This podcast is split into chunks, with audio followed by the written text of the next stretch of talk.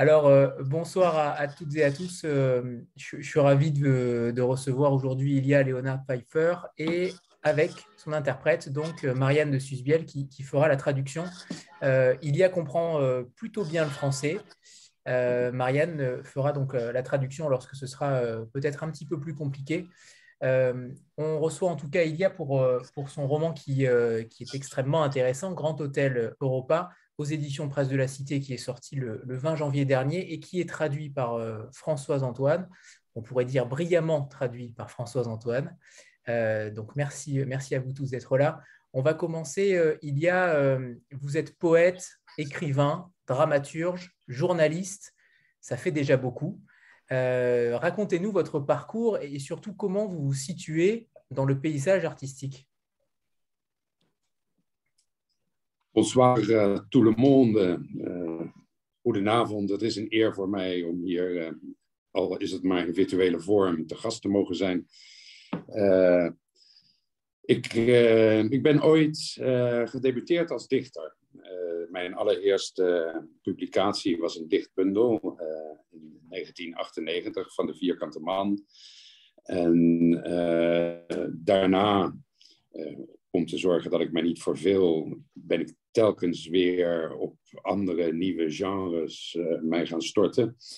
En uh, daarbij moet ik misschien opmerken dat ik eigenlijk altijd in de kern van de zaak een dichter ben. In die zin dat ook als ik andere genres beoefen, ook als ik proza schrijf, uh, erg geïnteresseerd ben in de details en de muziek van de taal en de beelden. En hopelijk is daar ook iets van terug te vinden in Grand Hotel Europa. Bonsoir, c'est toujours un honneur euh, pour moi et euh, c'est un honneur d'être invité ici euh, ce soir. Euh, je pense pouvoir dire que je suis fondamentalement un poète. J'ai publié mon premier recueil en 1998, La Lune carrée, mais pour ne pas m'ennuyer, je me suis également lancée dans un certain nombre d'autres genres de littérature. Euh, en fait, je pense pouvoir dire que la poésie est quand même au, cœur euh, de mon métier, euh, mais bien entendu, j'aime aussi la, prose. Je me suis intéressée dans la prose également, dans tout ce qui peut constituer le détail, la, la, musique de la langue, et j'ose espérer que l'on retrouve ceci également dans Grand Hôtel Europa. On le retrouve, on le retrouve en effet. Euh, alors justement, cet hôtel, euh, c'est un petit peu la, star, le personnage principal de ce roman. Euh, hôtel dont on ne connaît pas le lieu exact, même si j'ai fait mes recherches, j'ai cru comprendre qu'il y avait un grand hôtel Europa à Naples. Est-ce que cet hôtel-là correspond en tout point à, celui que vous décrivez dans l'hôtel? Mais surtout, comment est née cette idée, cette, cette cette part de réalité et cette part d'imagination euh, dont vous faites état dans ce roman. Euh, comment, justement, comment justement vous arrivez à, mêler la réalité et l'imaginaire dans un hôtel que vous avez peut-être créé de toutes pièces ou en tout cas euh, dans, différents compartiments? Moet ik zeggen hoe het idee ontstaan is voor het boek, voor de roman uh, Grand Hotel Europa. Uh,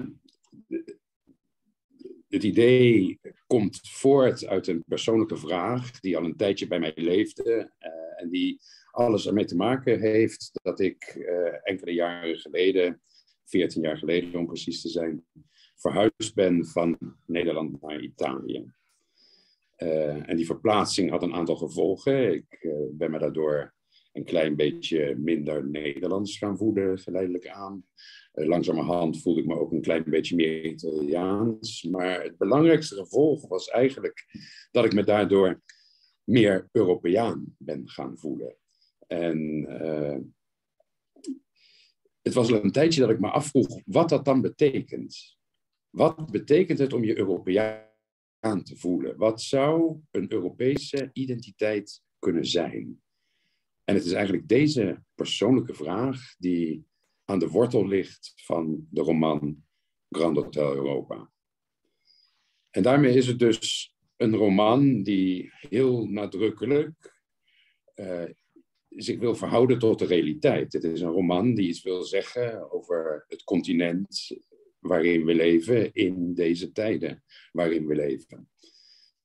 Uh, maar tegelijkertijd is het ook een roman. Dus het is een, uh, een boek dat zich wil verhouden tot de realiteit in de vorm van fictie. Fictie is vaak uh, de meest effectieve manier om de waarheid te vertellen.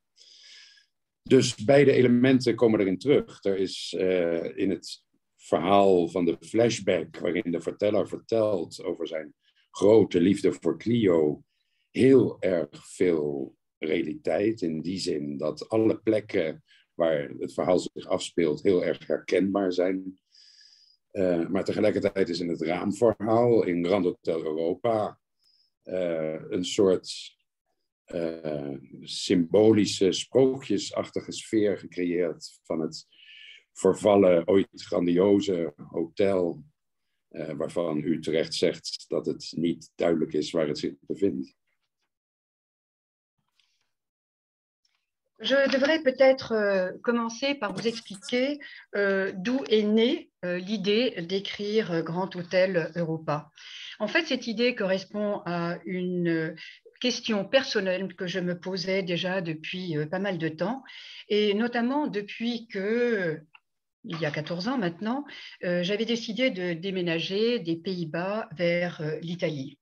Ce déplacement a eu euh, pour moi quelques conséquences.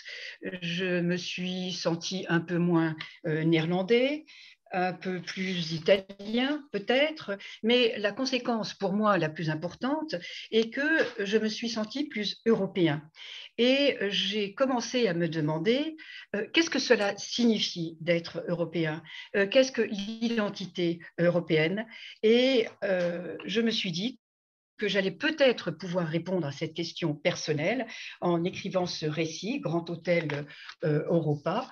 Euh, comme vous l'avez indiqué, nous ne savons pas exactement où se situe cet hôtel et euh, il est évident que cette histoire est liée à une réalité, à la réalité d'un continent, notre continent, à une époque, notre époque, mais euh, c'est aussi un roman. C'est un roman où euh, il y a certes une réalité, mais il y a également une fiction. Pourquoi? Parce que la fiction euh, permet de rendre peut-être plus efficace le narratif de la réalité. Il y a donc les deux éléments. Il y a les flashbacks, les flashbacks sur ce grand amour que le narrateur a vécu, et puis il y a la réalité, c'est-à-dire tous les endroits où euh, se sont rendus les amoureux, et ce sont des endroits qui sont tout à fait reconnaissables. Et tout ceci se situe dans le cadre de Grand Hôtel Europa, euh, qui est euh, peut-être le symbole de ce déclin que nous connaissons et que je raconte également dans mon narratif, dans mon histoire. Euh, justement, le, roman a été euh, écrit, enfin publié en 2018 euh, aux Pays-Bas. il a eu un immense succès, 250 000 exemplaires, ça a été un, énorme succès, j'imagine, pour vous. Comment, le peuple néerlandais, puisque on sait que vous avez des, des, convictions fortes, notamment sur les différents sujets européens, comment le peuple néerlandais a accueilli ce roman-là? Le lectorat néerlandais. Uh, heb ik goed begrepen dat de vraag is uh, hoe uh, de Nederlanders de roman hebben ontvangen? Precies. Ja, heb je goed begrepen. Ehm, nou, ik pleit schuldig. Het was een, het was een groot succes. En zelfs nog een groter succes dan iemand van ons had kunnen verwachten. Ik denk dat het, uh, dat het te maken heeft met het feit dat de roman uh, thema's aanraakt die mensen heel erg bezighouden op dit moment. Nog los van het feit dat het een groot, meeslepend liefdesverhaal is, uh, is het ook een boek dat, dat gaat over thema's waar, waar, veel mensen op dit moment over nadenken. Namelijk over de toekomst van Europa en over het toenemende, de, over allerlei gevolgen van globalisering, waaronder het toenemende massatoerisme in Europa en immigratie. Ik denk dat het feit dat deze thema's weerklank hebben gevonden, nadrukkelijk heeft bijgedragen tot het succes van deze roman. Je plaide coupable. Ce roman a connu un grand succès, euh, je dirais même un succès encore plus grand que j'aurais pu euh, espérer. Euh, ce roman est lié à un certain nombre de thèmes qui nous occupent et nous préoccupent.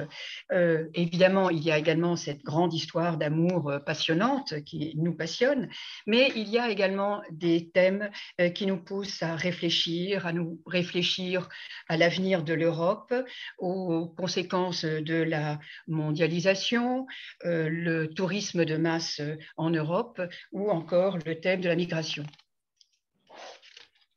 Et ces thèmes trouvent effectivement une résonance auprès des lecteurs de ce roman, ce qui explique peut-être aussi le succès de mon roman. Justement, Elia, vous avez euh, choisi de, prendre un hôtel. Euh, un hôtel, c'est un endroit qui permet euh, de réunir différentes cultures, différents peuples européens. Est-ce que ça aurait pu être un autre lieu Est-ce que vous avez choisi l'hôtel en tant que euh, lieu plus euh, confidentiel qu'un camp de réfugiés, par exemple? Vous auriez pu euh, peut-être utiliser le camp de réfugiés de manière plus frontale. Là, vous avez déplacé le problème en le mettant dans un hôtel. comment c'est décidé justement ce personnage principal qu'est l'hôtel? Ik heb de vraag niet helemaal begrepen. ja, de, je, je hebt dus dat hotel ge, gekozen als, als kader voor je roman. Maar je had misschien net zo goed een vluchtelingenkamp uh, kunnen uh, kiezen. Dus uh, mijn vraag is, waarom de keuze van zo'n groot hotel waarin je je roman plaatst? Um, als je begint na te denken over die vraag die, uh, die aan de wortel ligt van, uh, van Grand Europa, wat het zou kunnen betekenen om je Europeaan te voelen, wat een Europese identiteit zou kunnen inhouden, dan hoef je misschien niet eens zo heel lang na te denken, uh, alvorens tot de conclusie te komen dat dat heel veel te maken heeft met onze verhouding tot het verleden. Er is gewoon heel erg veel verleden in Europa. Eh, en dat omringt ons dagelijks. Tastbare resten van het verleden. Eh, en al dit verleden dat ons dagelijks omringt, is natuurlijk in de eerste plaats onze rijkdom. Eh, we zijn er trots op en we voelen ons er goed bij. Maar het zou ook een keerzijde kunnen hebben. Wie zijn hele leven doorbrengt uit te midden van schitterende resten van glorieuzere eeuwen, kan vroeg of laat de conclusie trekken dat de beste tijden misschien achter ons liggen. En dit gevoel van nostalgie, uh, het idee dat het verleden altijd beter is geweest, is uh, paradoxaal genoeg een constante in de Europese identiteit. Uh, dat hebben we altijd gedacht. Uh, dus ik heb al vrij snel begrepen dat een roman over Europa een roman over het verleden moest zijn en een roman uh, over onze verhouding tot het verleden. En daarom leek me een, een vervallen hotel dat teert op de glorie van het verleden een, een heel symbolische en toepasselijke plek voor het raamverhaal. Bien, euh, lorsque l'on réfléchit à la question de savoir qu'est-ce que euh, cela signifie, qu'est-ce que l'identité européenne, je crois qu'il ne faut pas tellement réfléchir longtemps pour en, arriver à la conclusion euh, que pour nous, notre relation euh, en Europe est une relation avec le passé. En Europe, nous sommes entourés de restes très tangibles de notre passé. Sommes au quotidien entourés euh, de restes de notre passé glorieux, de la, richesse de notre passé. Nous sommes extrêmement fiers, évidemment, de ce passé, de la richesse de ce passé. Et euh, il est évident que le revers de la médaille est que même si nous sommes entourés de tous ces restes absolument magnifiques de ces siècles glorieux, eh bien, euh, on peut aussi se, demander euh, si le meilleur n'est pas derrière nous Est-ce que les meilleures années ne font pas partie du passé Et cela aussi fait partie de l'identité européenne? C'est peut-être une constante dans notre pensée européenne, euh, c'est que nous nous posons toujours la question de savoir si euh, autrefois ce n'était pas mieux, si le passé n'était pas mieux et si le meilleur n'est pas euh, derrière nous. Donc nous avons constamment cette relation euh, avec le passé et je pensais que de situer cela dans un hôtel tel que Grand Hôtel Européen, un hôtel vieillot, pouvait constituer vraiment le symbole de cette Europe vieillissante. Dans, le roman, euh, vous dites à un moment donné, il y a euh, la volonté de votre éditeur euh, de travailler sur le tourisme de masse et l'identité européenne. apparemment, l'idée vient de votre éditeur. vous faites référence plusieurs fois à ce, à ce roman, La Superba, qui n'est pas encore sorti en France, il me semble, et qui, j'imagine, ne peut pas être séparé de Grand Hôtel Europa.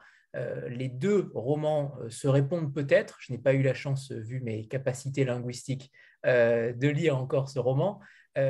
mais est-ce que ce roman est pour vous un prémisse ou au contraire une suite de Grand Hôtel Europa? Est-ce qu'il y a une possibilité que ce roman puisse paraître un jour en France?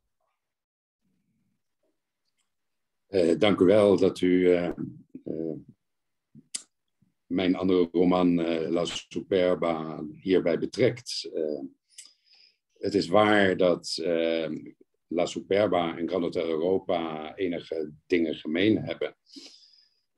maar het zijn toch beide totaal onafhankelijke boeken die los van elkaar gelezen kunnen worden. het ene boek veronderstelt geen voorkennis van het andere boek. La Superba is is een roman die zich uh, afspeelt in Genua. En uh, Genua is heel erg aanwezig in het boek. Uh, vooral het historische centrum van Genua wordt bijna een personage in de roman La Superba. En het is een roman die zich volledig concentreert op het thema van de immigratie. Omdat Genua als havenstad uh, historisch gezien altijd een stad is geweest van aankomst en vertrek. En omdat het vandaag de dag een stad is waar heel veel Afrikaanse immigranten een nieuw thuis proberen te vinden. Uh, toen ik 14 jaar geleden in Genua aankwam, was ik ook een immigrant. Uh, ik was alleen de andere kant op gereisd. Niet van het zuiden naar het noorden, maar van het noorden naar het zuiden. En dat maakt nogal een verschil. Dat is nogal een wrang contrast. Uh, rond dat thema speelt uh, La Superba zich af. Uh, het thema van immigratie heeft opnieuw een centrale plek gekregen in Grand Hotel Europa, omdat ik eigenlijk vond dat je niet over de ene groep reizigers kunt spreken, namelijk toeristen, zonder ook over de andere groep reizigers te spreken, namelijk de immigranten. Het zijn beide groepen die uh, voortkomen uit globalisering, maar ook hier is weer sprake van een wrang contrast. En uh, ook al is het thema hetzelfde als, uh, gedeeltelijk hetzelfde als in La Superba, worden toch met andere accenten uitgewerkt. Merci de bien vouloir euh, également faire euh, allusion à mon autre euh, roman, La Superba. Merci d'y faire référence. Il est évident, il y a des points communs entre ces deux romans, mais on peut les lire absolument indépendamment l'un de l'autre. Il n'est absolument pas nécessaire d'avoir lu le premier roman pour lire le deuxième roman. La Superba est un roman qui se passe à Gênes la ville de Gênes est très présente euh, dans ce roman, et notamment le centre historique qui devient le personnage principal dans la Superba.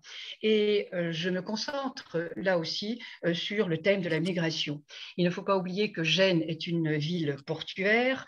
il y a des arrivées, des départs, et notamment les arrivées, les migrants africains qui essaient de se trouver un nouveau chez soi en Europe. Il y a 14 ans, euh, lorsque je suis arrivée à Gênes, j'étais moi aussi un, immigrant, mais moi je venais de l'autre côté. J'avais fait euh, le voyage dans l'autre sens. J'étais venue du nord vers le sud et non pas du sud vers le nord, ce qui fait une différence considérable. Et cette euh, différence est en fait un contraste amer le thème donc de la Superba, c'est la, migration. Et puis on retrouve euh, à nouveau le thème de la migration euh, qui trouve également une place centrale dans euh, Grand Hôtel Europa. là aussi, j'ai établi la différence entre les voyageurs, les voyageurs qui sont les touristes, mais également il y a euh, d'autres voyageurs, ce sont les migrants. Et il y a notamment une grande différence entre ces deux euh, groupes de voyageurs, même si ces deux phénomènes de voyageurs sont issus de la mondialisation, il y a néanmoins un contraste assez amer entre ces deux groupes. Et euh, il y a donc ce thème de la migration dans Grand Hôtel Europa, et je l'aborde en partie dans Grand Hôtel Europa.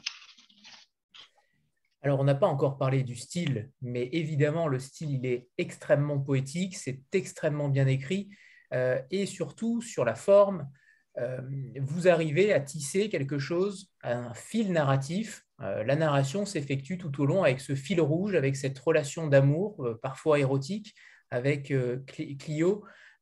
justement, comment vous êtes arrivé à, alors, je vais changer ma question, euh, mais surtout, comment est-ce possible euh, Est-ce que votre roman, je vais reformuler, est-ce que votre roman euh, était écrit d'une manière différente à la base? Est-ce que vous avez changé la façon d'écrire la trame narrative? Est-ce qu'elle a, changé en cours d'écriture?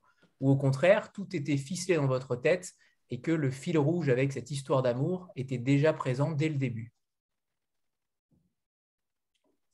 Dank u wel voor uw mooie woorden. Uh, stijl is iets waar, ik heel erg op let. Dus uh, complimenten daarover uh, neem ik met, met grote gretigheid in ontvangst. het is in mijn hoofd ontstaan als, als een roman met twee verhaallijnen. Ik had al vanaf het allereerste moment bedacht dat er een uh, een verhaal moest zijn uh, van deze twee personages, de, de, hoofdpersoon, de verteller en Clio, die beide op een eigen manier heel erg verbonden zijn met het verleden. en een, liefdesverhaal dat op een bepaalde manier ook kapot gaat vanwege deze banden met het verleden. Uh, tegelijkertijd uh, wist ik al dat ik dat zou inbedden in een, uh, in een nostalgische ambiance, ambiance van, van, van dat hotel, Grand Hotel Europa. stilistisch heb ik ook mijn best gedaan, vooral in die hoofdstukken van de raamvertelling, de hoofdstukken die zich in het hotel afspelen, om iets van een bijna 19e eeuws uh, smaak en geur toe te voegen aan mijn stijl. Om, uh, om de nostalgie nog extra voelbaar te maken. Merci pour ces belles paroles. Je suis extrêmement attachée à cette notion euh, de style, donc je prends votre euh, compliment avec euh, grande avidité. Je voudrais vous dire que dans ce roman, évidemment, il y a deux lignes narratives. Au début, j'avais bien décidé qu'il y aurait une histoire entre deux personnages, le narrateur et Clio. Il y aurait cette belle histoire d'amour entre ces deux personnages qui, chacun euh, à sa manière, euh, a des liens très forts avec euh, le passé. Et peut-être que cette rupture sera également due à ce passé ou à cause de ces liens avec le, passé. Mais il fallait que je j'incorpore cette histoire dans un cadre d'un grand hôtel avec une atmosphère très nostalgique. Et je pensais que pour ajouter au style de ce, grand hôtel, au style de nostalgie, euh, il fallait que j'adopte presque un style euh, de narration du 19e siècle qui correspondent au goût euh, et, aux odeurs presque euh, du 19e siècle, afin d'ajouter encore à cette idée de nostalgie qui se dégage de cet hôtel. Alors, je, rebondis justement sur cette nostalgie et, ça me fait penser forcément au personnage euh, secondaire, euh, peut-on l'appeler secondaire, je ne sais pas, mais Abdul, ce, groom arrivé comme réfugié en, Méditerranée qui ne souhaite plus regarder vers son passé. Et, là où vous tirez votre épingle du jeu, il y a, c'est sûr, ces rôles secondaires, parce qu'on va en parler peut-être de certains, mais j'aimerais qu'on aborde chaque personnage secondaire parce qu'ils sont extrêmement euh, charismatique, extrêmement prenant. Euh, et pour le coup, Abdul, c'est un témoignage qui, d'entrée de jeu, dès le début du livre, prend au trip euh, et met la tête directement dans le cambouis des migrants, des réfugiés, qu'on a tendance à souvent oublier.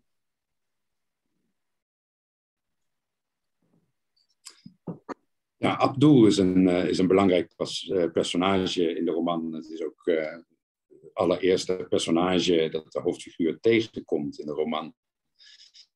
En uh, het is wel beschouwd eigenlijk het enige personage in het hotel, en misschien wel het enige personage in de hele roman, uh, die niet deze fascinatie met het verleden deelt. Uh, hij wil niet terugdenken aan het verleden, want voor hem is het verleden een verschrikkelijke plek.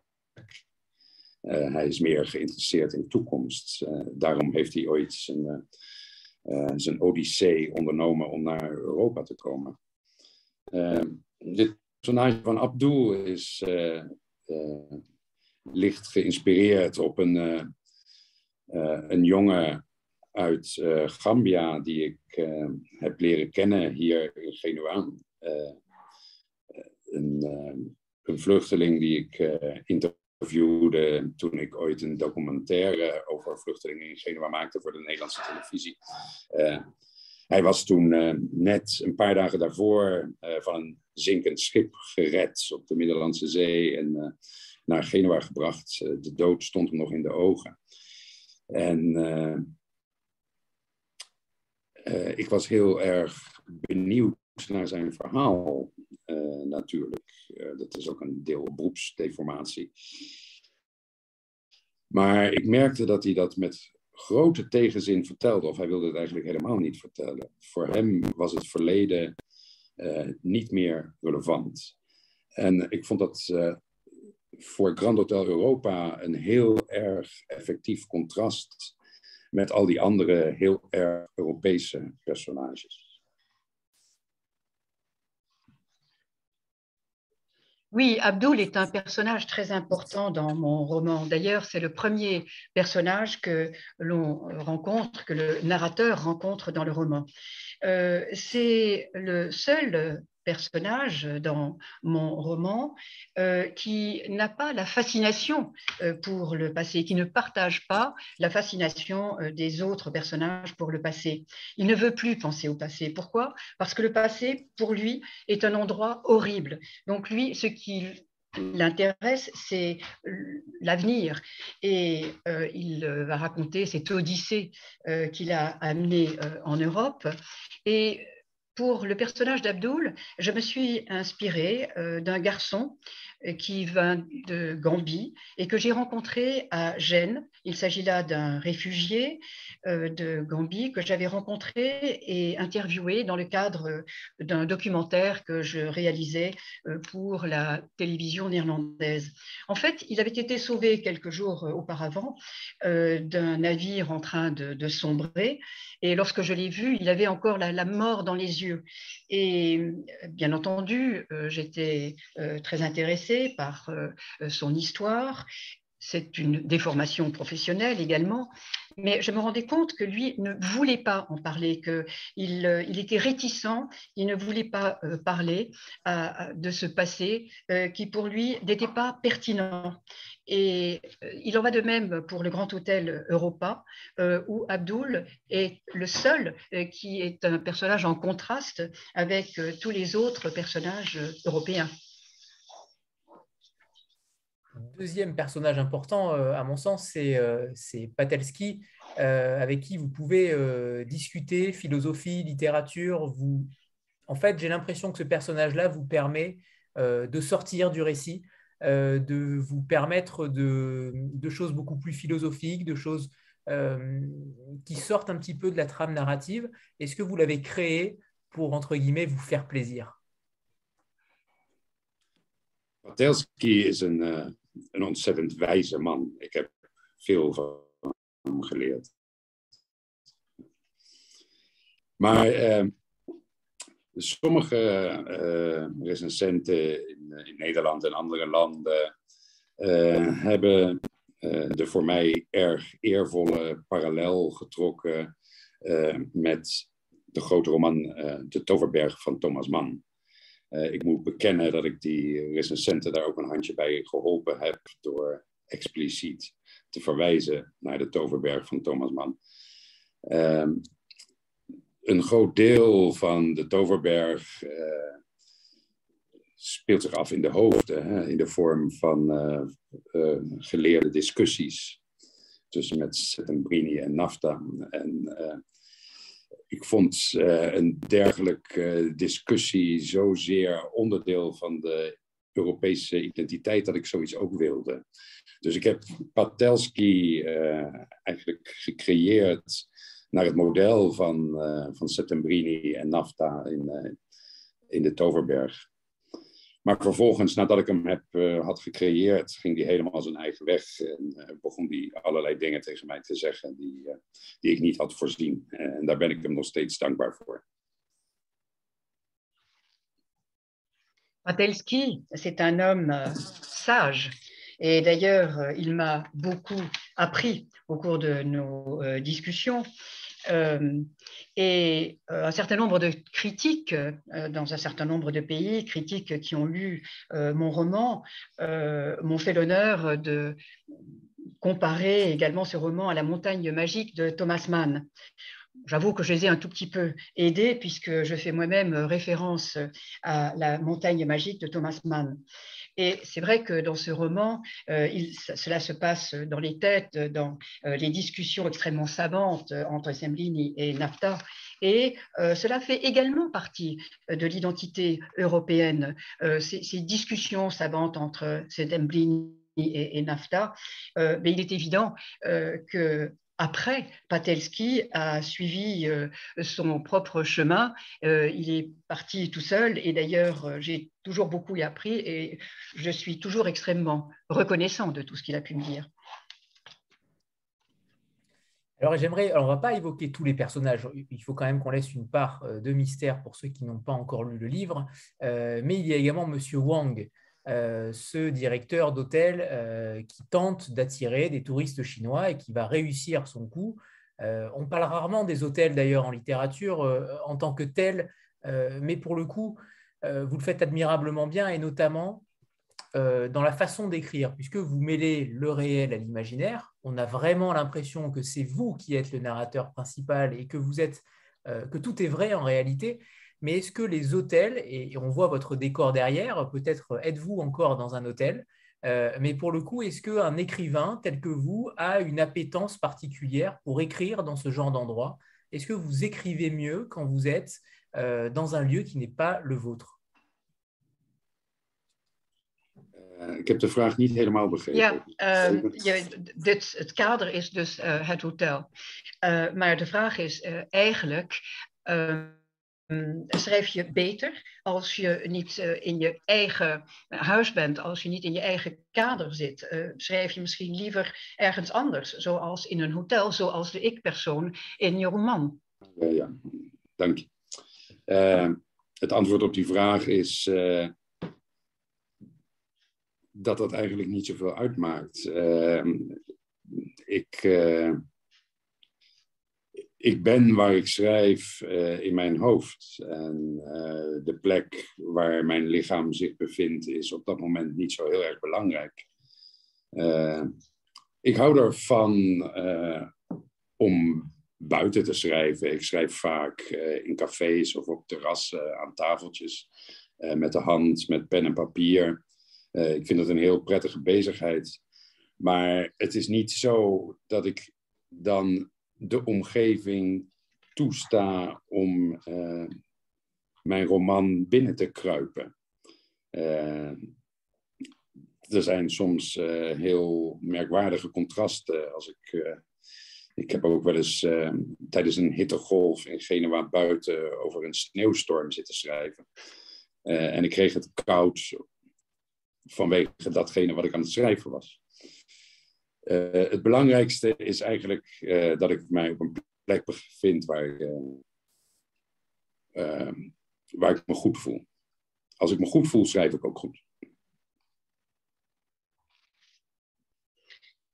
En guise de réponse, je dirais peu importe. Parce que finalement, je me trouve dans ma tête. Et où se trouve mon corps au moment où j'écris, peu importe. Euh, j'aime bien écrire à l'extérieur, euh, à une terrasse de café, à une table de terrasse de café où j'écris tout simplement euh, à la main sur du papier. pour moi, c'est une occupation tout à fait agréable. Et je, je, ne permets pas non plus au cadre dans lequel je suis de pénétrer dans ce que je suis en train d'écrire. vous pouvez parfois rencontrer des contrastes tout à fait étonnants. je peux écrire pendant une vague de chaleur une scène euh, où il y a une tempête de neige et je sens pratiquement le, froid euh, en écrivant euh, ceci. Ce qui est important, c'est le plus important, c'est de me sentir bien. Et là où je me sens bien, j'écris bien. On va faire une, petite pause extrait à lire. donc, Ilia va vous lire un premier passage. On va avoir droit à deux passages ce soir. Ilia va vous lire donc le premier passage en version originale et Marianne euh, fera la traduction ensuite euh, de cet extrait.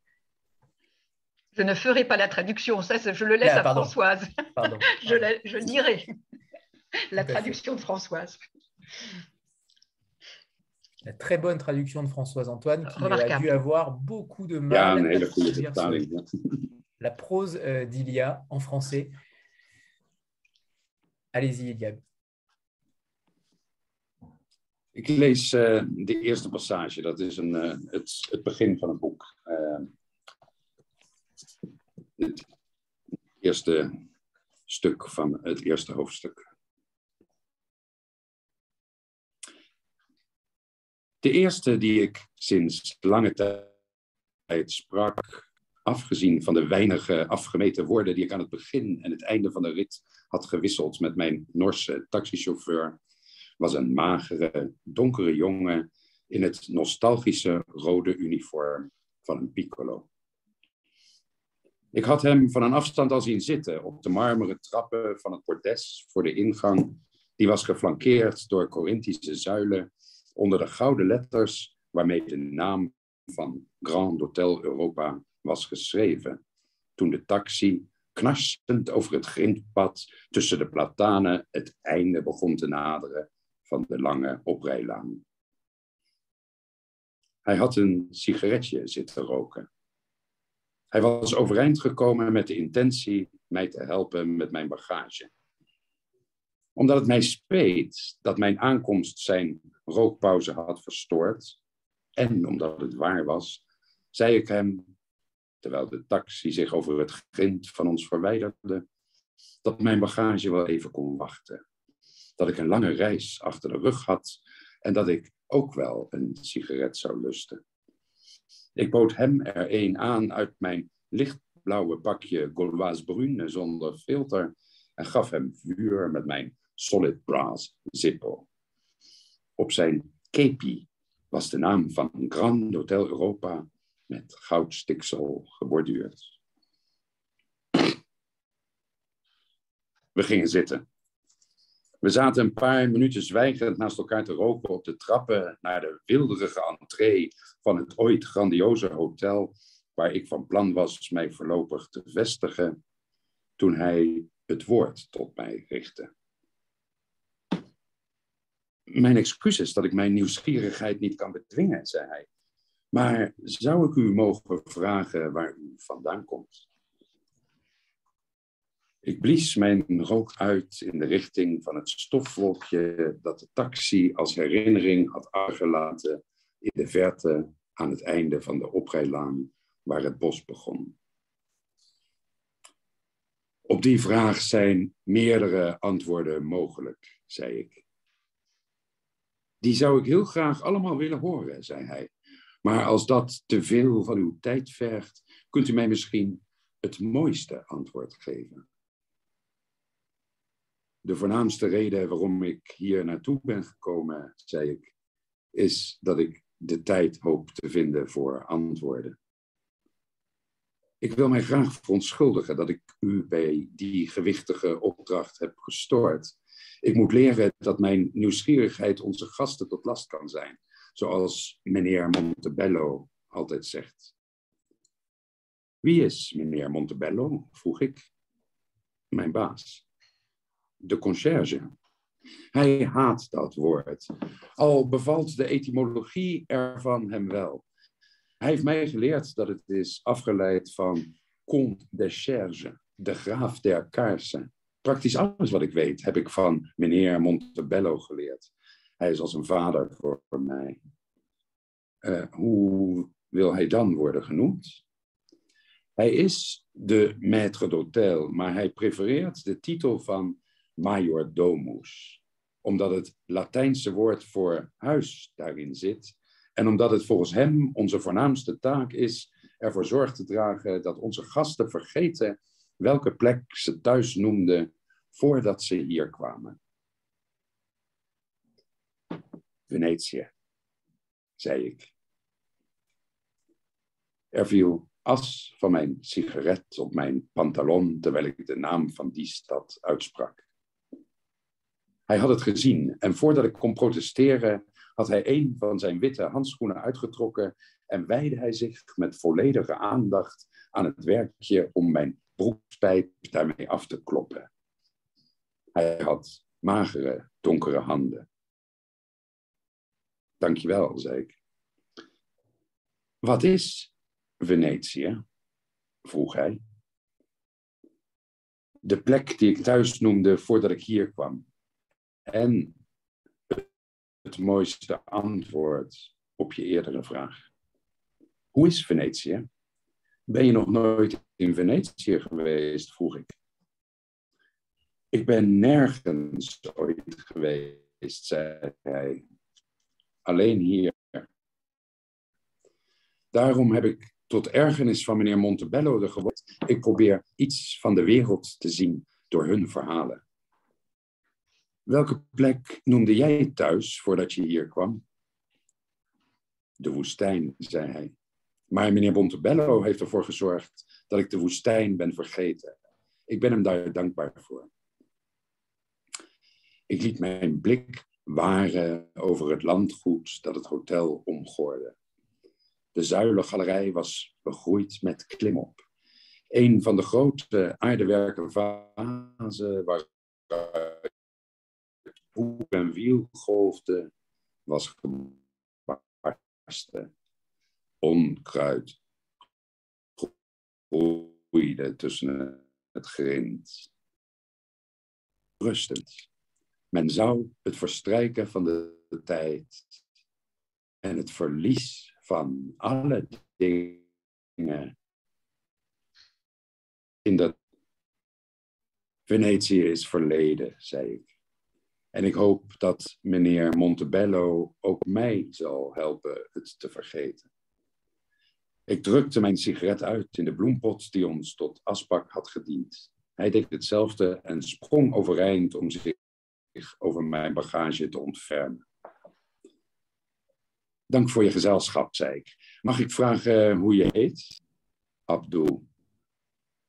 Aangenaam kennis te maken, Abdul. Ik zei mijn naam. Laten we naar binnen gaan. Dan kan het beginnen.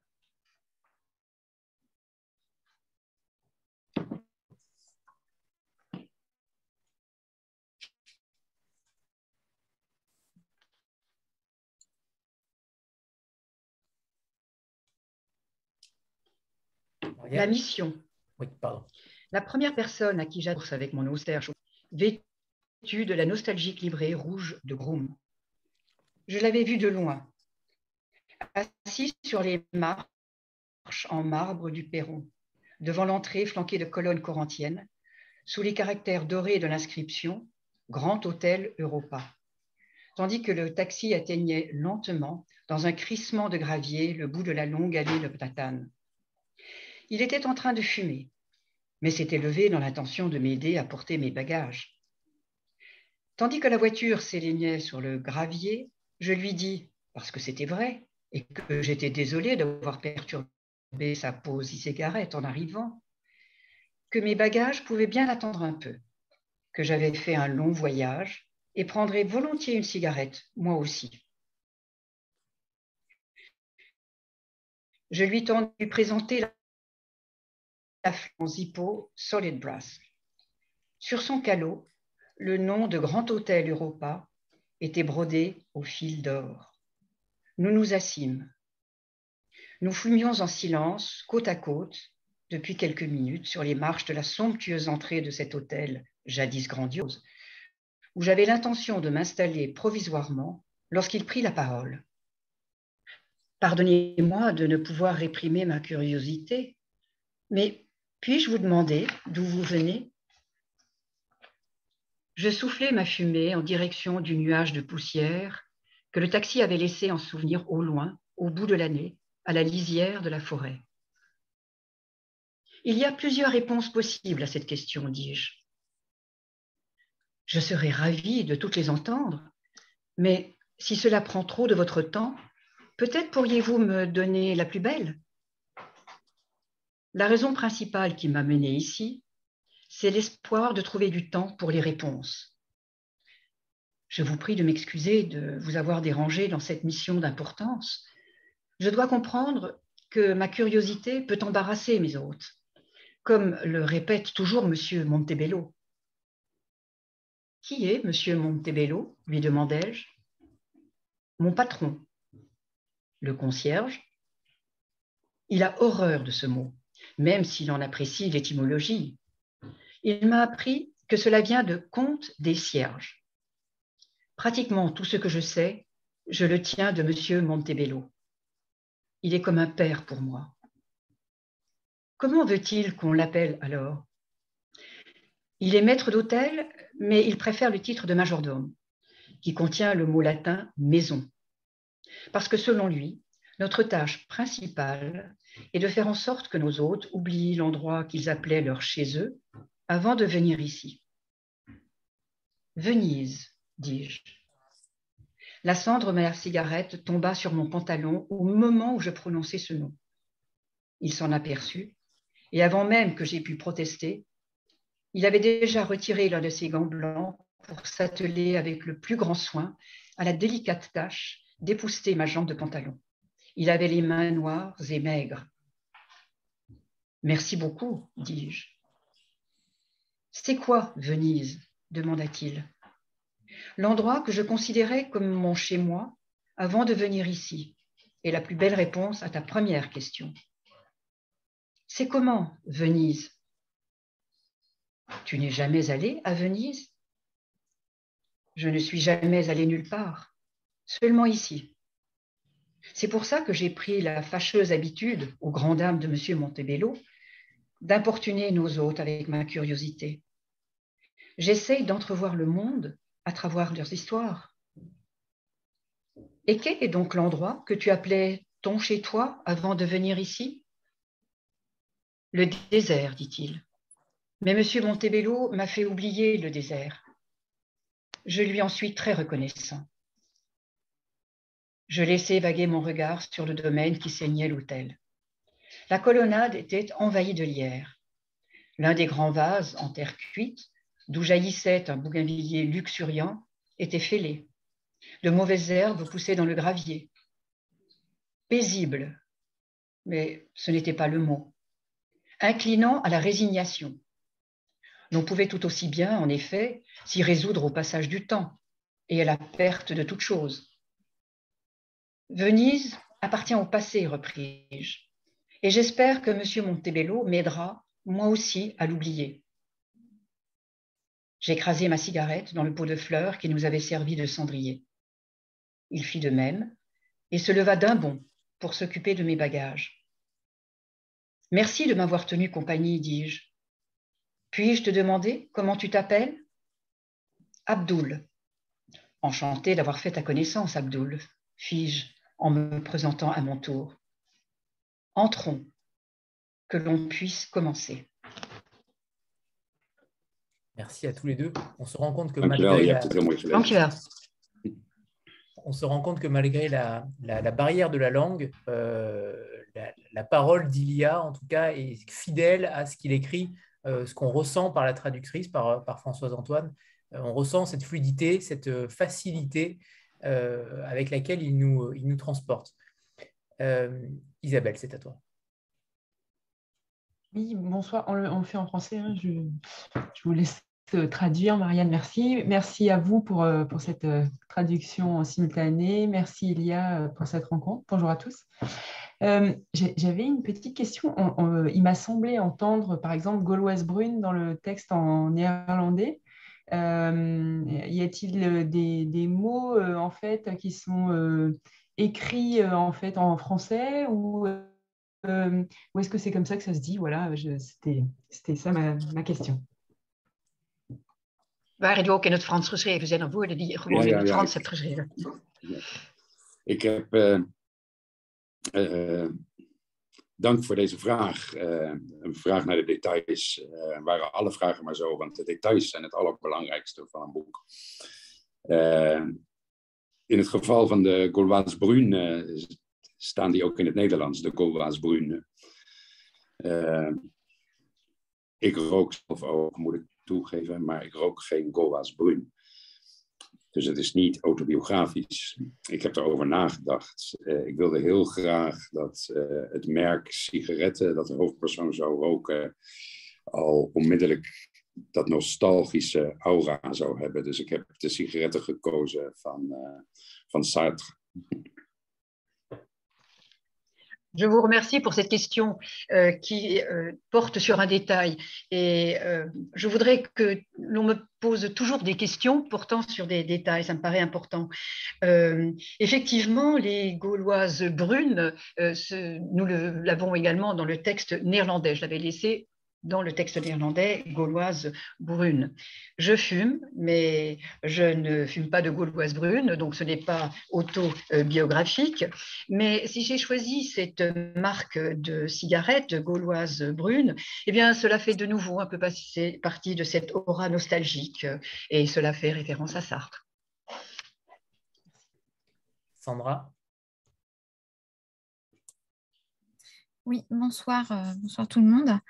Euh, je voulais savoir si, euh, comme, il, comme il y a euh, comprend le français, est-ce que est-ce qu'il a participé un petit peu, est-ce qu'il a relu en fait la traduction qui est assez exceptionnelle hein, du texte? Est-ce qu'il a eu un regard en fait dessus par rapport à sa maîtrise du français? On précise que c'est la première fois que vous êtes traduit en France euh, c'est peut-être une injustice euh, particulière, puisque ça fait longtemps que vous écrivez, euh, vous avez écrit de nombreux romans. est-ce que vous aussi, j'ai une question supplémentaire, mais est-ce que vous, vous trouvez que c'est un petit peu tard pour qu'on vous découvre en France? Il n'est jamais trop tard, certes. Ik ben het helemaal met u eens dat het een kosmisch onrecht betreft dat, het, uh, dat mijn werk nu pas uh, voor het uh, trotse Franse volk beschikbaar wordt gesteld. Ja, ik ben daar heel trots op dat het, dat het boek nu in, in Frankrijk te verkrijgen is. En ik ben er nog trotser op dat het in zo'n prachtige vertaling is van François Atouan. en ik hoop nadrukkelijk dat het zeker niet het laatste boek zal zijn dat in het Frans wordt vertaald. Om antwoord te geven op de andere vraag. Nee, ik heb tijdens het vertaalproces geen contact gehad met de vertaalster. nauwelijks. en dat is ook helemaal niet nodig. vertalers zijn artiesten die weten wat ze doen. En daar moet je je als schrijver helemaal niet mee gaan bemoeien. Uh, het is uh, een van de, van de ambachten die het meest ondergewaardeerd is in de literatuur. in die zin dat niet voldoende wordt beseft hoe cruciaal hun werk is. En daar hebben ze niet iemand bij nodig die, die hun over, over hun schouder meekijkt.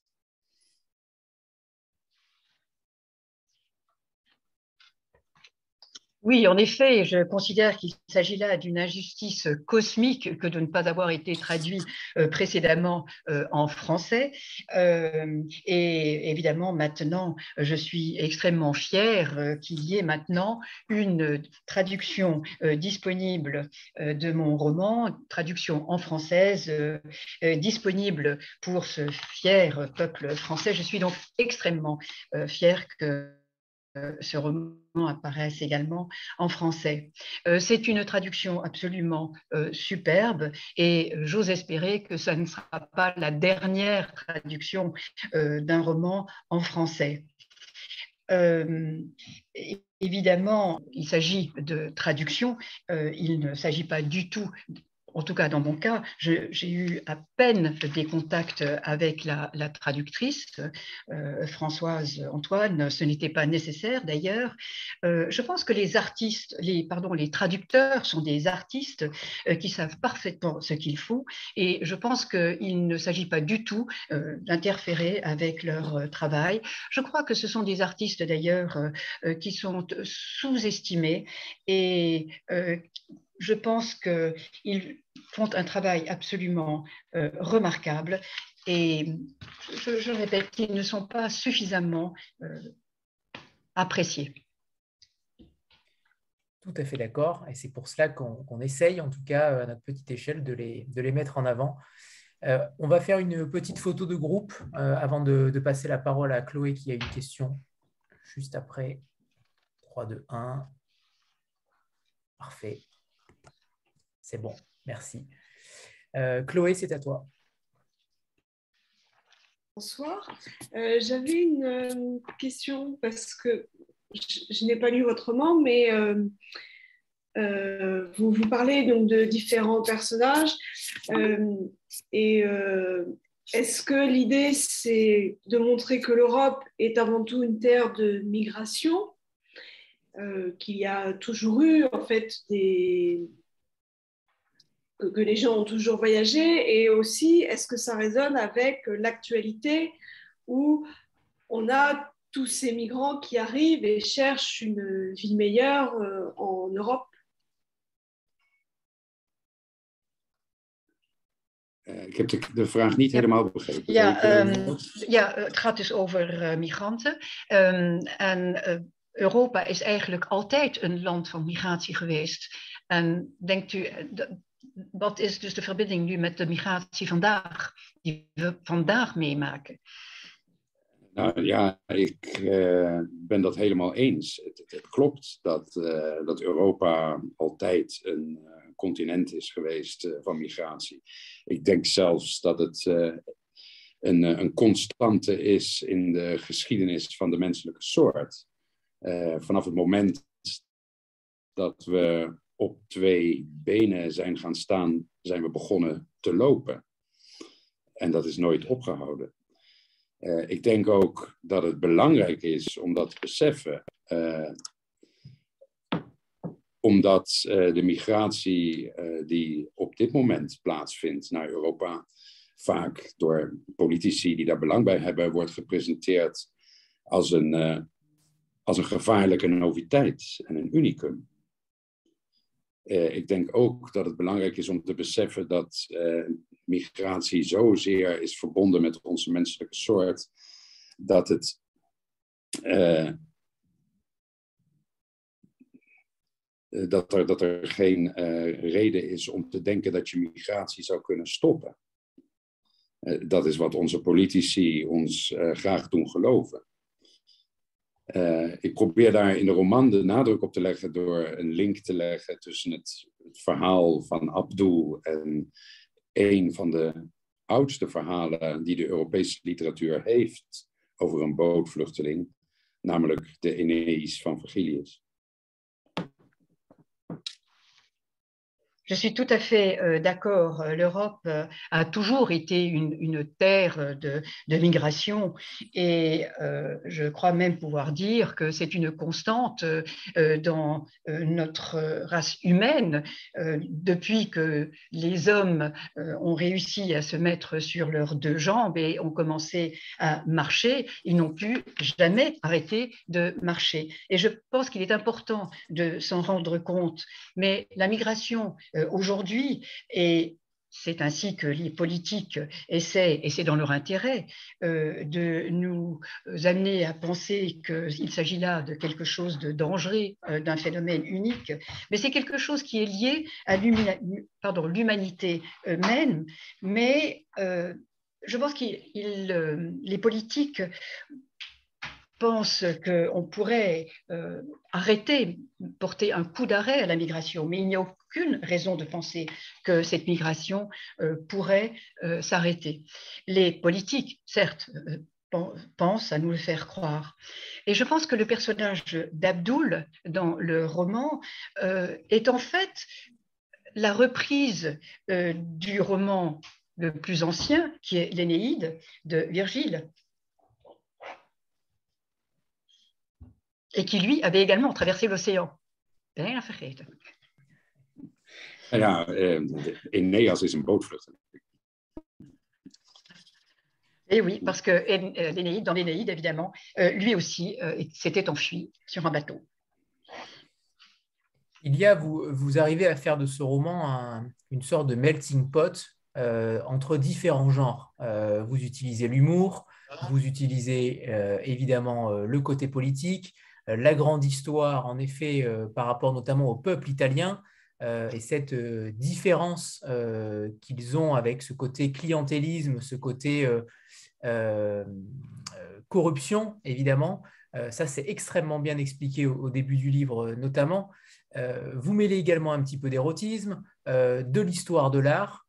C'est un livre-monde, clairement. Est-ce que vous envisagez la lecture euh, la littérature pardon, comme, un jeu avec votre lecteur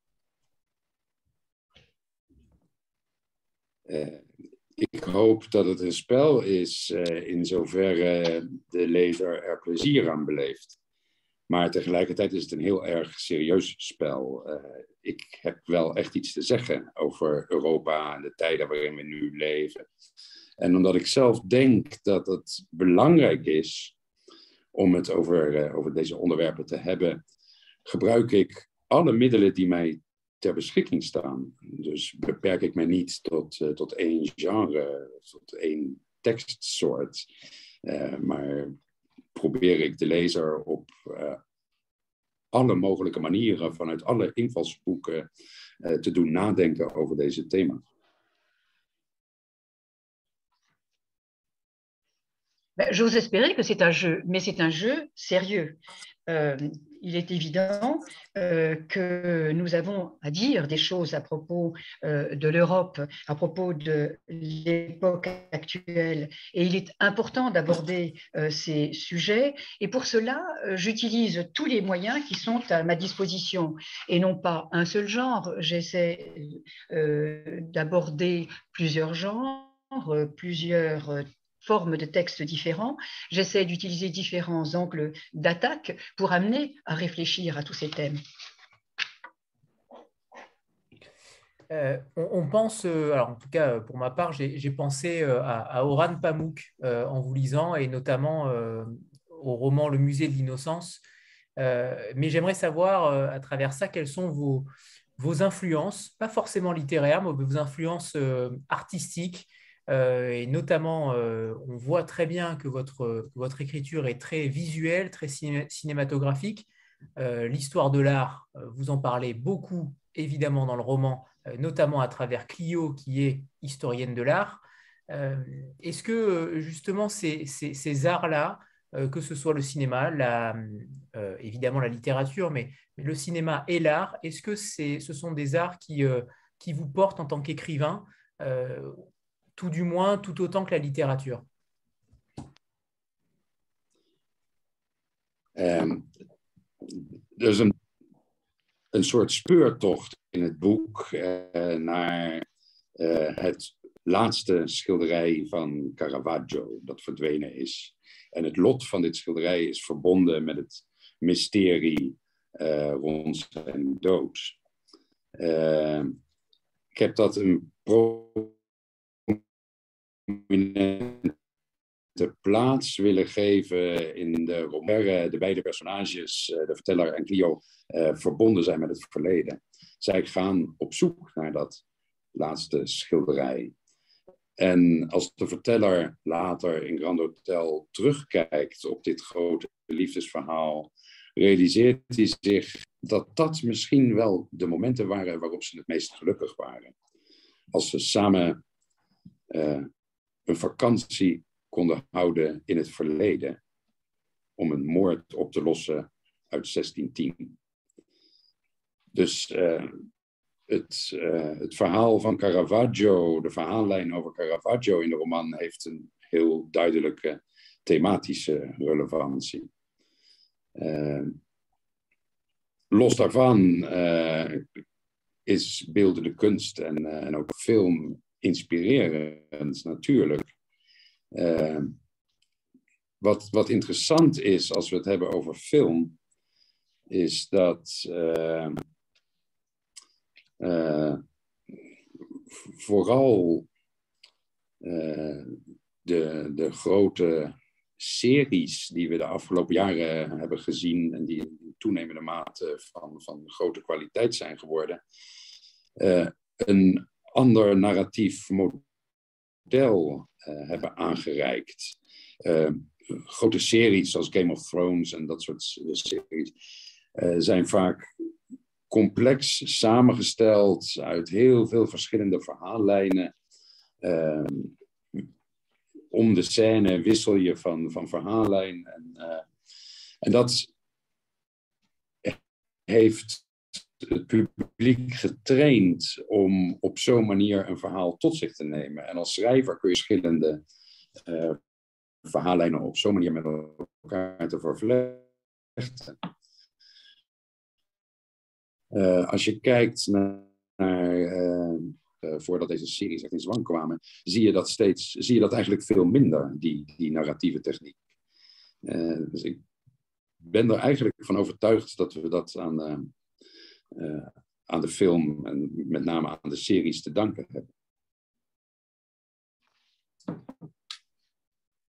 Comme vous le savez, dans ce roman, euh, Clio et le narrateur euh, partent à la recherche euh, c'est une, enquête, une quête pour retrouver le dernier tableau du Caravage, euh, dont le destin est un mystère, de même que sa mort est un mystère.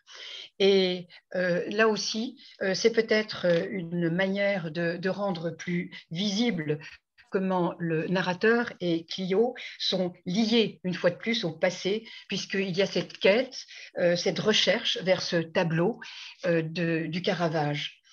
Il y a d'ailleurs chez le narrateur, il se rend compte lorsqu'il écrit son histoire dans l'hôtel que cette histoire d'amour, eh bien, les moments les plus heureux étaient précisément les moments où ils partaient ensemble en vacances à la recherche de ce tableau, mais également à la recherche de résoudre ce mystère du meurtre qui avait été commis en 1610. Je crois que l'histoire du Caravage a vraiment sa, pertinence. C'est un, thème tout à fait euh, pertinent dans, mon histoire, dans mon roman. Et il est évident qu'il y a les arts plastiques, il y a le cinéma, euh, qui sont également des sources d'inspiration. Ce qui est intéressant lorsque l'on parle euh, de, cinéma, et notamment lorsque l'on parle ou l'on pense aux grandes séries que nous voyons actuellement, des séries d'ailleurs dont la qualité s'améliore de, plus en plus, où vous avez un modèle narratif où là aussi les lignes narratives euh, sont multiples. Je pense euh, par exemple à euh, Game of Thrones où vous avez un certain nombre de, lignes narratives et je pense que le public, l'auditeur ou le lecteur s'habitue, est entraîné à voir maintenant s'entrecroiser différentes lignes narratives et l'on passe d'une narration à l'autre. lorsque vous regardez par exemple la littérature euh, d'avant les années 80. Euh, On a beaucoup moins à faire à ce style. Et je pense que ce style est lié notamment au cinéma et encore plus particulièrement aux séries que nous voyons actuellement. Alors, on n'a pas parlé encore de, poésie, euh, mais la poésie, vous l'utilisez, de ce que j'ai cru lire en, Hollande, vous l'utilisez comme une sorte d'arme de défense politique, ou en tout cas une arme euh, euh, de conviction. Est-ce que pour vous, la poésie a une, a une importance sociale au XXIe siècle? Est-ce qu'elle peut être encore une sorte de, détonateur d'une conscience collective? Est-ce qu'elle permet d'avancer dans le monde? Est-ce que vous la voyez ainsi? Et, j'aimerais connaître votre avis sur, sur le métier que vous exercez en tant que poète et par rapport notamment à, à, chaque actualité, j'ai cru comprendre que vous euh, faisiez, vous écriviez des poèmes en lien avec l'actualité, comme une sorte de réponse politique. Het is uh, werkelijk mijn droom om ooit nog eens een keer een revolutie te ontketenen met een gedicht. Uh, tot nu toe is me dat nog niet gelukt, maar ik blijf mijn best doen. Uh, het is waar dat, uh, dat de actualiteit uh, vooral de laatste jaren steeds meer plek krijgt, ook in mijn poëzie. maar dat is eigenlijk een beetje de schuld van de actualiteit. Er gebeuren op dit moment zo ontzettend veel dingen die, die mij zorgen baren. Dat ik het lastig vind om het er niet over te hebben. Uh, tegelijkertijd wil ik ook uh, de woorden uh, in herinnering roepen die de Canadese schrijfster Margaret Atwood ooit, ooit, een keer heeft gezegd. De schrijfster van Handmaid's Tale en dat soort boeken. een schrijfster die ook heel veel reageert op de actualiteit in haar fictie. een journalist vroeg haar of zij dat de taak van de schrijver vond om zich te verhouden tot de actualiteit. En haar antwoord uh, vond ik heel erg goed en bewonderenswaardig en herhaal ik met instemming.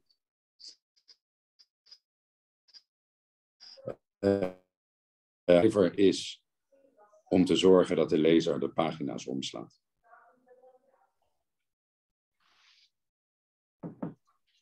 En fait, c'est un rêve que de pouvoir un jour déclencher une révolution grâce à ma poésie.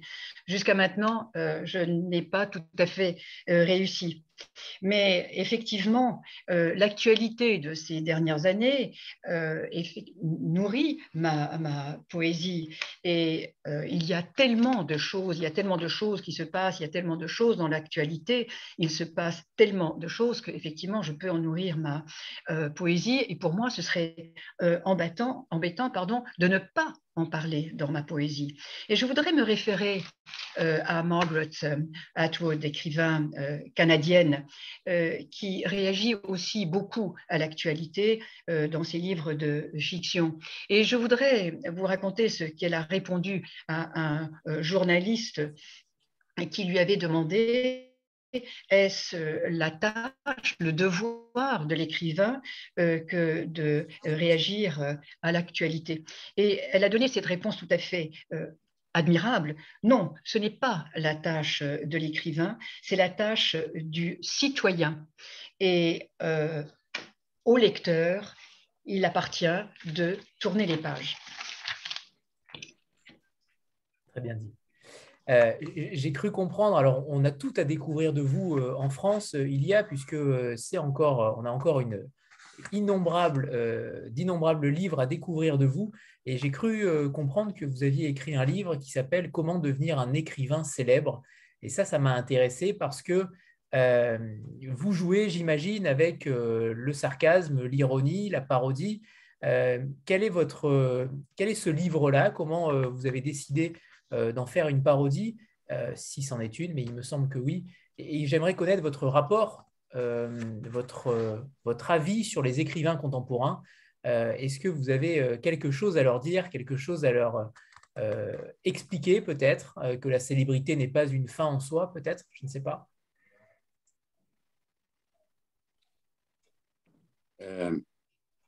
mijn, mijn, het is getiteld Zelf een beroemd schrijver worden, ja. dat is,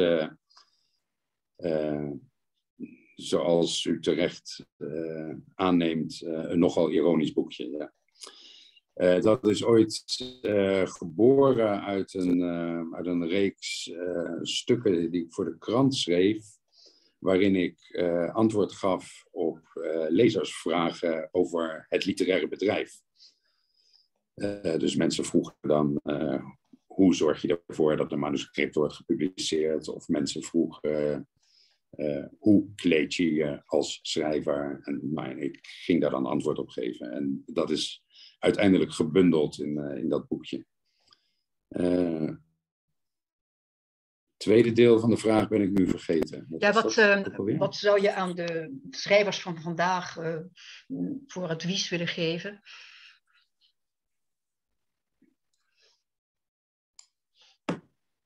Misschien kan ik dat eerste deel eerst vertalen.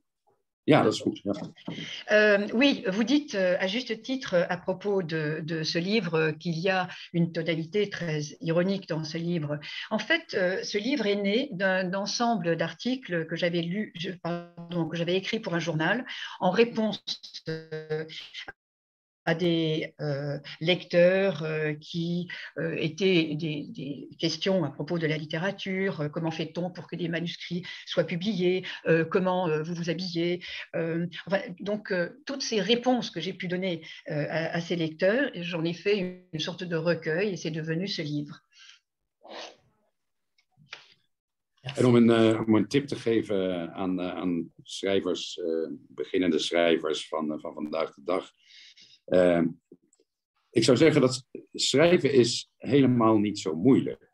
Je moet er maar twee dingen voor doen. Uh, het ene is heel erg veel lezen.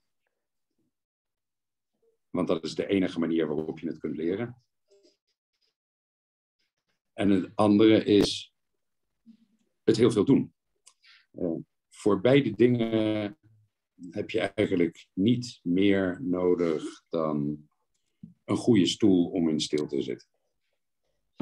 Wat was het einde van je, vraag, eh, van je antwoord? Het laatste ja. heb ik niet vergeten. Een goede stoel om wat? Waarin je stil kunt blijven zitten. Si je devais donner un conseil à un écrivain débutant, euh, je lui dirais que écrire n'est pas très difficile. Il n'y a qu'à.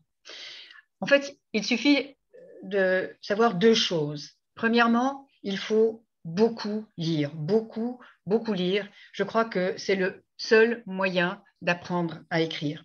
Et puis, euh, deuxième chose, il faut écrire, toujours écrire, beaucoup écrire. Et il suffit en fait de s'asseoir dans une chaise confortable, de s'y asseoir tranquillement et de s'y mettre. Yaka.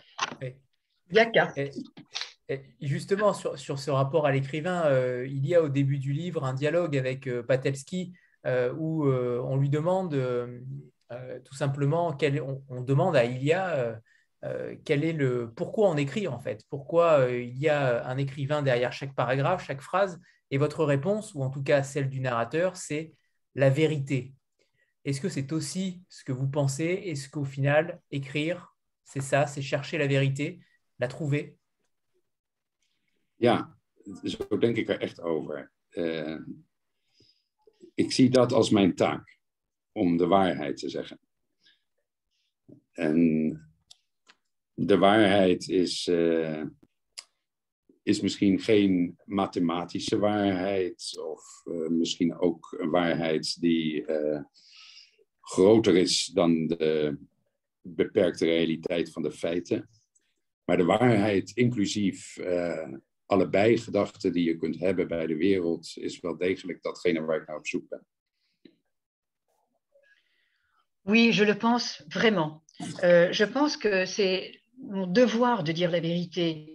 Alors, euh, il ne s'agit pas de vérité mathématique, euh, mais je crois que il, la, la, plus grande vérité est celle euh, qui est peut-être euh, limité à la réalité des faits et de dire euh, la vérité quant à la manière dont je vois le monde.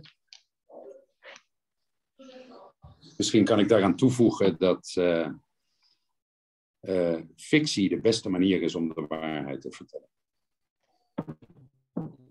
Je pourrais peut-être y ajouter euh, que dire la vérité. Je n'ai pas entendu, pardon, Marianne? Euh, oui, euh, il y a à ajouter à cela euh, le meilleur moyen de, de, dire, de raconter la vérité, c'est par la fiction. D'accord, très bien. Alors, si personne n'a d'autres questions, on va terminer la rencontre avec un deuxième extrait qu'Ilia avait choisi. Et comme tout à l'heure, il sera lu par Marianne et non pas traduit. J'ai retenu la leçon.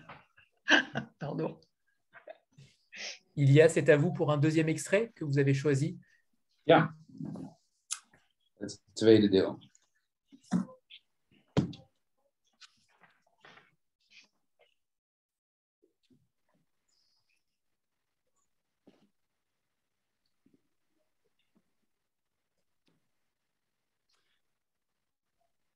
Elke keer dat je aankomt in Venetië is de eerste keer.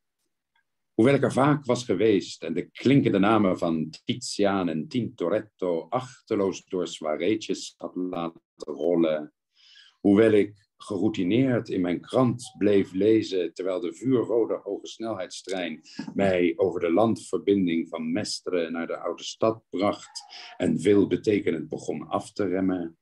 En hoewel ik mij had voorgenomen om mijn entree in de stad met een praktische instelling te benaderen en enige eventuele beroering van het gemoed uit te stellen totdat ik goed en wel was geïnstalleerd, moest ik even tot me naar adem happen. Toen ik het station uitliep en het breekbare, pastelkleurige cliché van de stad aan het groene water zich onbekommerd en schijnbaar onschuldig voor mij ontvouwde. Venetië glimlachte naar mij als een geliefde die op mij had gewacht. Al die eeuwen dat ze geduldig uit het raam had gestaard, hadden haar kalm en mooi gemaakt. Haar juwelen rinkelden terwijl ze haar zachte, warme armen spreidde voor een lang verwachte omhelzing, die noodlot was en bestemming. En heel even giechelde ze, omdat alles eindelijk logisch was als zij van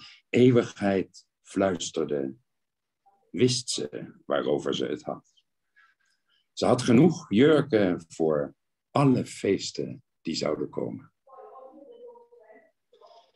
Er bestaat geen betere stad dan Venetië om in aan te komen terwijl er geliefde op je wacht.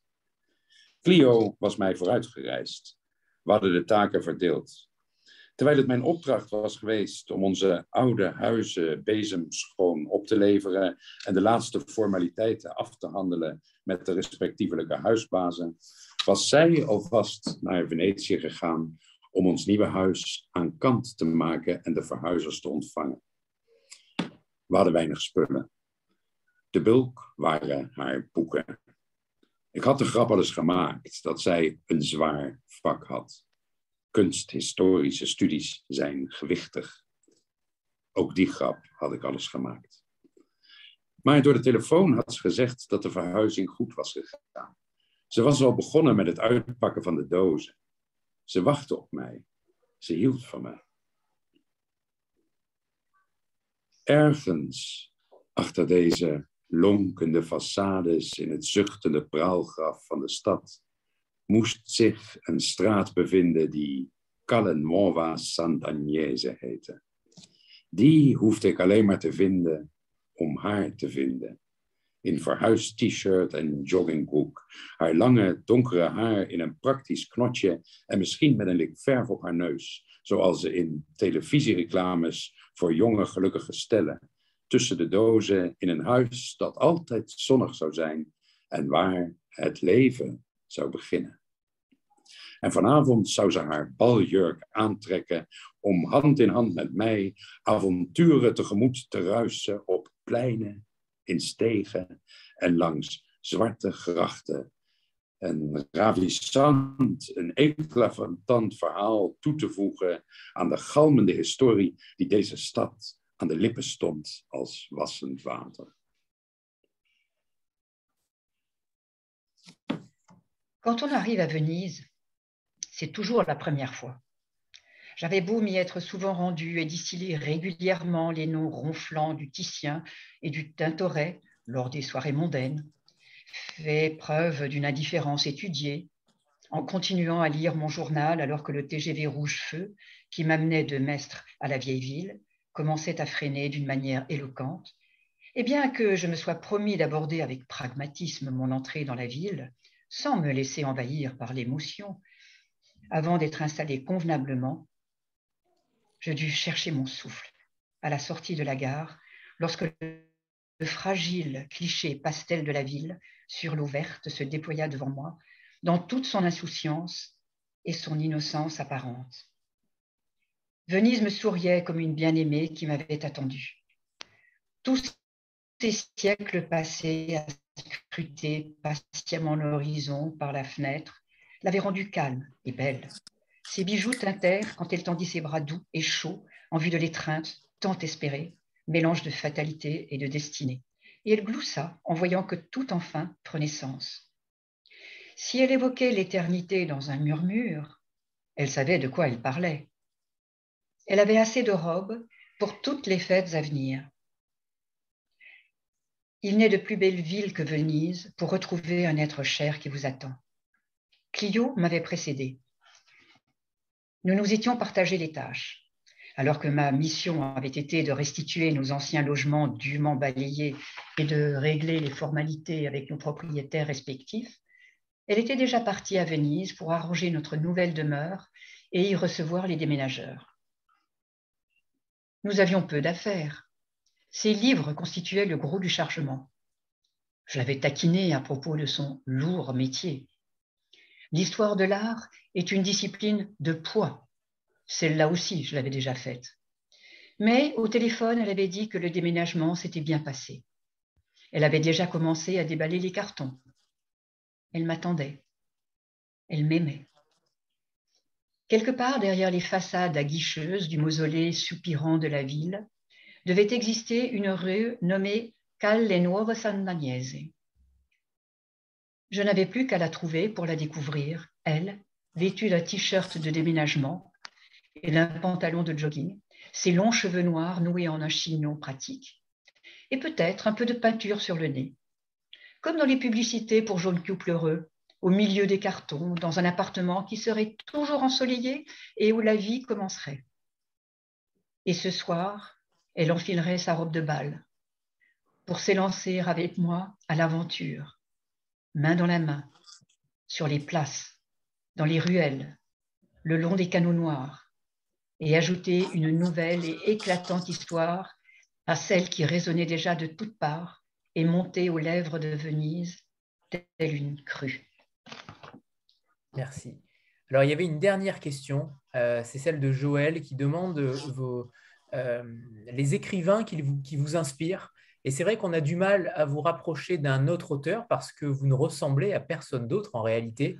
Euh, vous avez une patte particulière, singulière, qui, qui vous rapproche d'aucun autre auteur, en tout cas pas à ma connaissance. mais est-ce qu'il y a des écrivains qui ont inspiré, pas le roman forcément, mais en tout cas votre écriture, votre, votre gouaille? Er zijn heel erg veel schrijvers uh, die, ik, uh, die mij inspireren en die ik als mijn leermeester beschouw. Uh, dat zijn er ook te veel om op te noemen. voor dit specifieke boek heb ik, zoals ik al eerder heb gezegd, veel gedacht aan, aan de Toverberg van Thomas Mann. ook vanwege de gemeenschappelijkheid in de thematiek. Ook De Toverberg van Thomas Mann is een, uh, is een boek over de teloorgang van de Europese cultuur. Uh, overigens uh, is het feit dat het kennelijk mogelijk is om elke honderd jaar zo ongeveer weer opnieuw een boek te schrijven over het einde van de Europese cultuur, in zekere zin ook wel troostrijk. Um,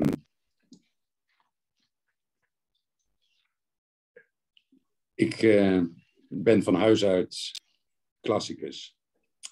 En uh, de grootste inspiratie gaat toch altijd uit van, uh, van de klassieke schrijvers. Ik kan het bewijzen op dit moment, wat op dit moment hier op mijn bureau ligt, zijn de werken van Thucydides. Ja. Ik ben ook schuldig, ik ben een man van het verleden.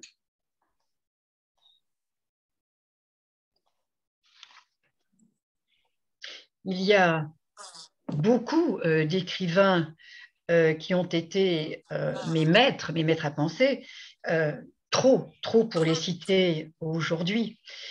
pour ce roman, comme nous l'avons déjà dit, je me suis effectivement inspirée de la montagne magique de Thomas Mann. Thomas Mann aborde dans la montagne magique les mêmes thèmes, le déclin de la culture européenne, il semblerait que tous les 100 ans, euh, l'on reprenne cette idée euh, dans un ouvrage euh, de déclin de la culture européenne, ce qui pour moi est peut-être un motif de consolation.